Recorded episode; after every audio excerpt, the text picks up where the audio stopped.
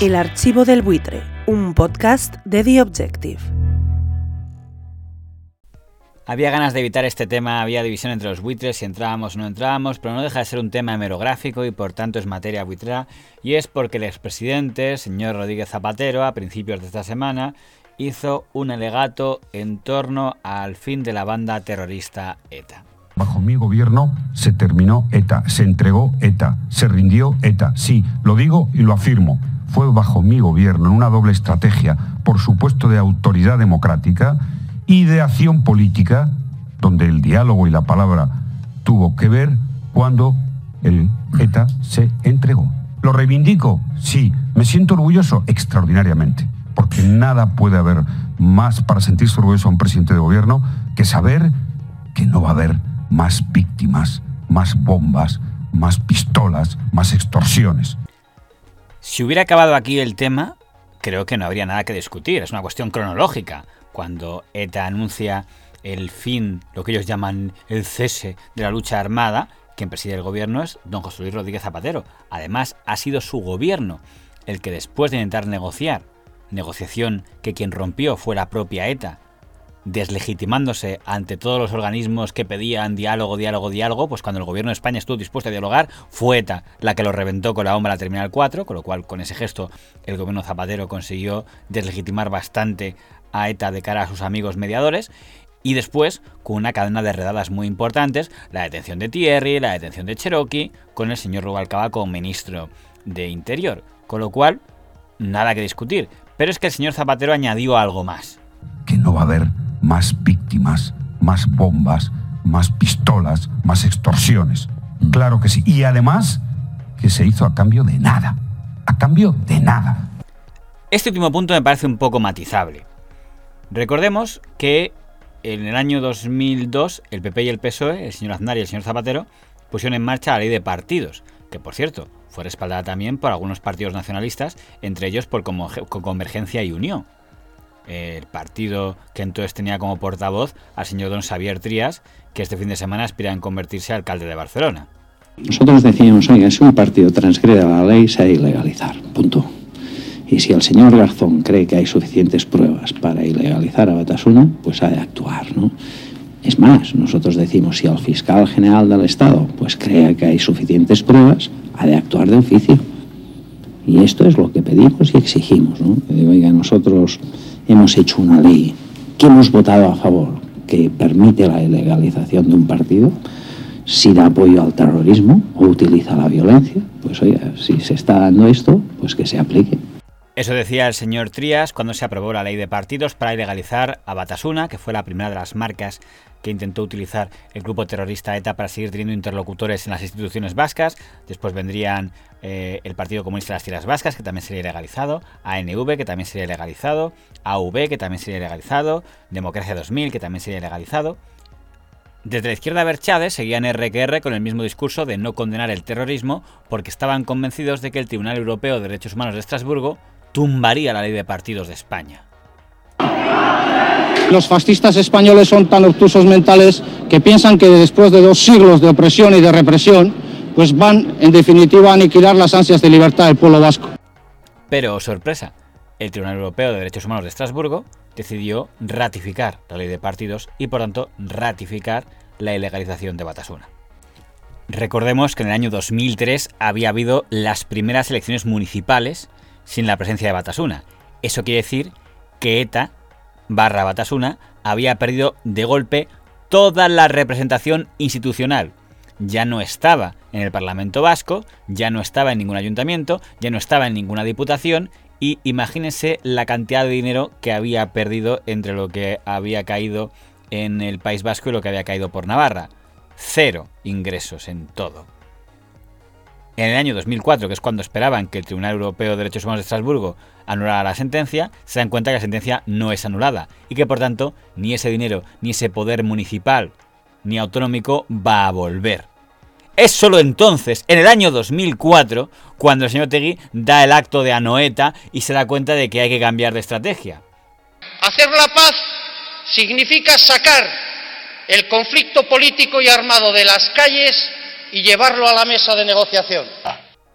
Qué oportuno el cambio, eso sí, esa, esa reflexión solo se da cuando les habían dejado fuera del reparto de dinero. Y entonces viene la reflexión. Por tanto, más que un debate moral o humanístico, parece que estamos ante una mera cuestión táctica. Recordemos que en gran medida el atentado en la Terminal 4 es porque el gobierno Zapatero se negó a derogar la ley de partidos.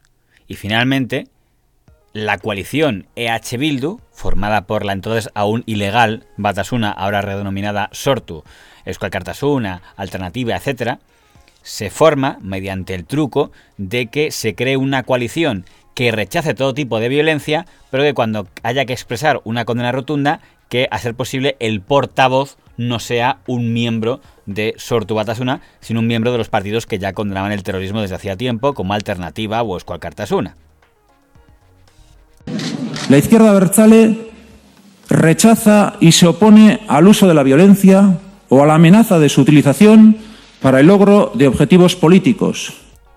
Eso sí, nunca usan el término condenar el terrorismo porque la izquierda Berchade considera que usar el término condena sería humillante de cara al Estado, por tanto esa palabra no la usan. Ya bastante hacen con decir que rechazan la violencia. Rompía la estrategia de quienes pensaban que lo que había que esperar es a que se creara una izquierda Berchade que no tuviera nada que ver con el terrorismo y por tanto nada que ver con la antigua Batasuna. Y aquí nos encontrábamos con una Bildu donde estaba toda la antigua cúpula de Batasuna, incluyendo el señor Fernando Barrena, el señor Rufi Echevarría o el propio señor Arnaldo Tegui. El Tribunal Supremo concluyó que eran lo mismo que Batasuna y que por tanto Bildu era ilegal. Ayer conocimos la decisión del Tribunal Supremo sobre Bildu.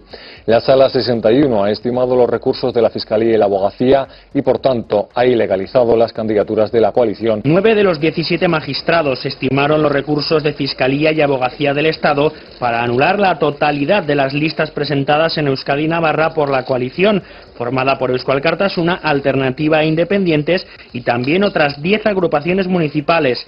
En su escrito, los nueve magistrados dicen que la presencia de Bildu en los comicios sería un riesgo para la democracia y aseguran que anular las candidaturas es la única forma para preservar los fallos anteriores sobre ETA y Batasuna. Eso es lo que decidió el Tribunal Supremo, el más alto tribunal de jueces, el 2 de mayo de 2011. Ojo a las fechas. Subrayamos la responsabilidad del PSOE en esta decisión porque ha decidido recorrer de la mano del Partido Popular más ultra el camino para impedir, afianzar el proceso que va a traer la paz y la normalización política al país, desfigurando con este objetivo el mapa, el mapa, electoral que debía regirse por criterios totalmente democráticos y siguiendo el único dictado de la decisión popular en las urnas, con el objetivo de seguir condicionando el futuro de Euskal Herria en base a sus intereses. Eso ocurría el 2 de mayo del año 2011. Solo cuatro días después, el 6 de mayo, en una celeridad sorprendente, el Tribunal Constitucional, formado por catedráticos de universidad y profesores puestos por los partidos políticos que en aquel momento tenían mayoría afín al gobierno del señor Rodríguez Zapatero, tumbó la decisión del Tribunal Supremo y concluyó que Bildu sí podía ser legal y por tanto podía presentarse a las elecciones municipales de verano de ese año. Un solo voto, 6 a 5, inclinaba la balanza a favor de que Bildu esté en las elecciones municipales y forales.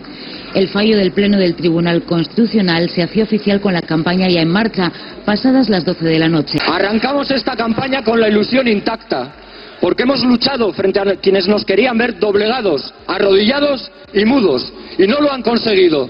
El triunfo de la sociedad vasca ante la sinrazón y los intereses mezquinos de algunos ya es un triunfo colectivo que nadie nos va a poder arrebatar jamás, al igual que nuestra dignidad. Bildo, por tanto, recupera en el verano del año 2011 todo el poder municipal que en 2003 había perdido por culpa de la ley de partidos la izquierda Berchade, vuelve a estar en las tres provincias, en las diputaciones, en Navarra, en todas partes. Y una vez han recuperado todo ese poder institucional y municipal, entonces sí, ETA anuncia su alto el fuego de octubre del año 2011. ETA ha decidido el cese definitivo de su actividad armada. ETA hace un llamamiento a los gobiernos de España y Francia para abrir un proceso de diálogo directo que tenga por objetivo la resolución de las consecuencias del conflicto y así la superación de la confrontación armada. Debemos pensar en serio que la decisión de ETA de octubre de 2011 no tiene nada que ver ni ha influido nada en lo que ha pasado en mayo de 2011, que no ha habido, habido quizá algún tipo de gestión para decir si queréis que haya ese comunicado de fin de la violencia, entonces que pueda presentarse Bildu a las municipales de ese año, pregunto, Porque recuerdo muy bien lo que dijo don Enrique Mújica, defensor del pueblo, ministro de Justicia por el Partido Socialista y víctima del terrorismo, dado que su hermano fue asesinado por ETA, cuando le pregunté por esta cuestión. Y ahora es que el Tribunal Supremo, el Tribunal Supremo decidió que los, que los sucesores de Ribetasuna, en el último caso Sortu o Bildu, que son los sucesores de Ribetasuna, y eso todos los vascos lo saben, todos los vascos lo saben, no solo no, no las fuerzas de cuerpo de seguridad del Estado, los jueces, los vascos, los ciudadanos vascos, sean hayan votado a Batasuna, hayan votado a partidos democráticos, saben lo que pasa allí, que por tanto el Tribunal Supremo decretó que no había que no había Mm, no había obligación en absoluto de legalizar a Bildu, a Sortu, lo que sea, con argumento de derecho. Después el Tribunal Constitucional decidió que Bildu antes y ahora Sortu puedan ir a las elecciones. Aunque las, eh, aunque las razones, los, hechos y fundamentos de derecho recogidos en la sentencia del Supremo me parecen conforme a derecho.